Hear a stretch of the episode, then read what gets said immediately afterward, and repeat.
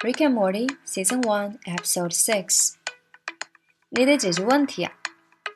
You gotta fix this。你知道的，我们面对一个很棘手的问题。You know, we are in a pretty deep hole here。不过呢，我有一个紧急方案。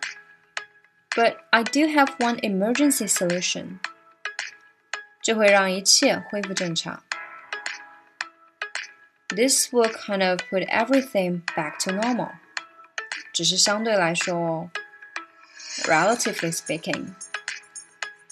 哇哦，我必须得说，Whoa, Rick, I gotta say，你这次真让我出其不意呀、啊。You really pulled a rabbit out of your hat this time.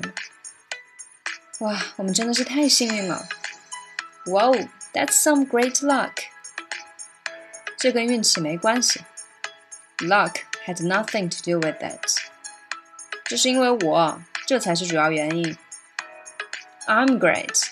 That's the real reason. 这是怎么回事？太可怕了！What's going on, Rick? I'm freaking out. 冷静下来。Calm yourself.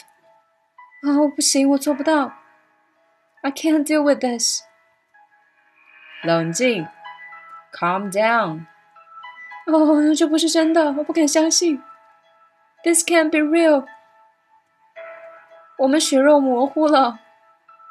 We are ripped apart。闭嘴，听我说。Shut up and listen to me。没事的，一切都会没事的。It's fine. Everything is fine. 有无限种可能。 There's an infinite number of realities. 那我们之前的世界会怎么样？What about the reality we left behind? 答案就是不要去想它。The answer is don't think about it. 欲速则不达。Haste makes waste.